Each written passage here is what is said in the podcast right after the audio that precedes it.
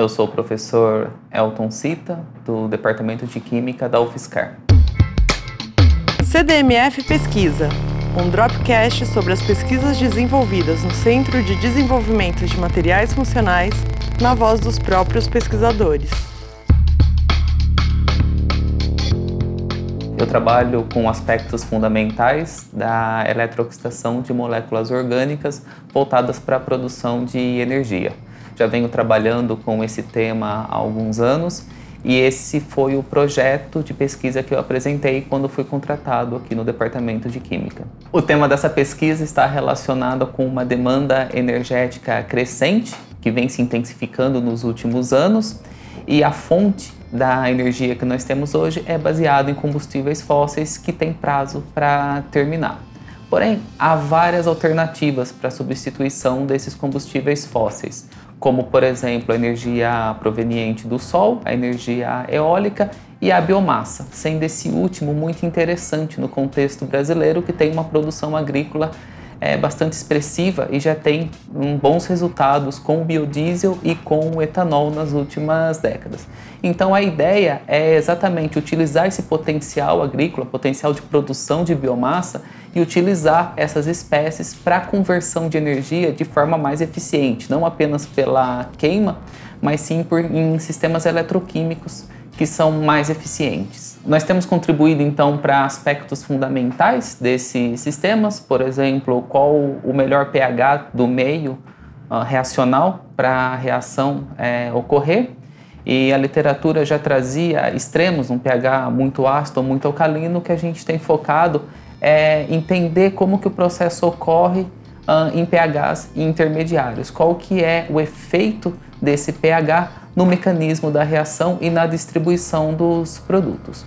Outro ponto que a gente tem estudado bastante é o efeito do transporte de massa, ou seja, a chegada de reagentes e a saída de produtos na superfície de um catalisador. Muitas vezes esses produtos é, possuem um caráter inibitório da reação, ou seja, a partir do momento em que o produto é formado, é interessante retirá-lo da proximidade do catalisador para fazer com que ele não diminua a eficiência do processo. E por fim, a gente tem estudado também o efeito da estrutura cristalográfica do material, ou seja, um mesmo material, mas expondo diferentes faces cristalográficas para a solução, causa uma reatividade distinta, uma distribuição de produtos distintas no, no sistema. Conhecer o mecanismo dessas reações e a distribuição de produtos sobre o ponto de vista fundamental, nos permite desenvolver catalisadores materiais com, para se operar como catalisadores com uma maior eficiência. É, por exemplo, se a gente conhece qual a face cristalográfica que tem maior atividade, a gente pode desenvolver uma estrutura, um, um nanocatalisador, com uma forma que exponha mais essa face cristalográfica para a solução, aumentando assim sua eficiência. Além disso, por exemplo, no caso do transporte de massa, a estrutura do suporte desse catalisador vai afetar diretamente esse transporte de massa. Então, o material que tem uma estrutura 3D mais complexa faz com que os produtos da reação passem mais tempo próximos do, do catalisador. Isso pode ser benéfico ou não para a reação de interesse. Então, esses pontos fundamentais, quando conhecidos, é, permitem que a gente desenvolva o material real a ser utilizado de uma forma muito mais eficiente. CDMF Pesquisa é uma produção do Laboratório Aberto de Interatividade para a Disseminação do Conhecimento Científico e Tecnológico, o LAB, e do Centro de Desenvolvimento de Materiais Funcionais, o CDMF. Saiba mais.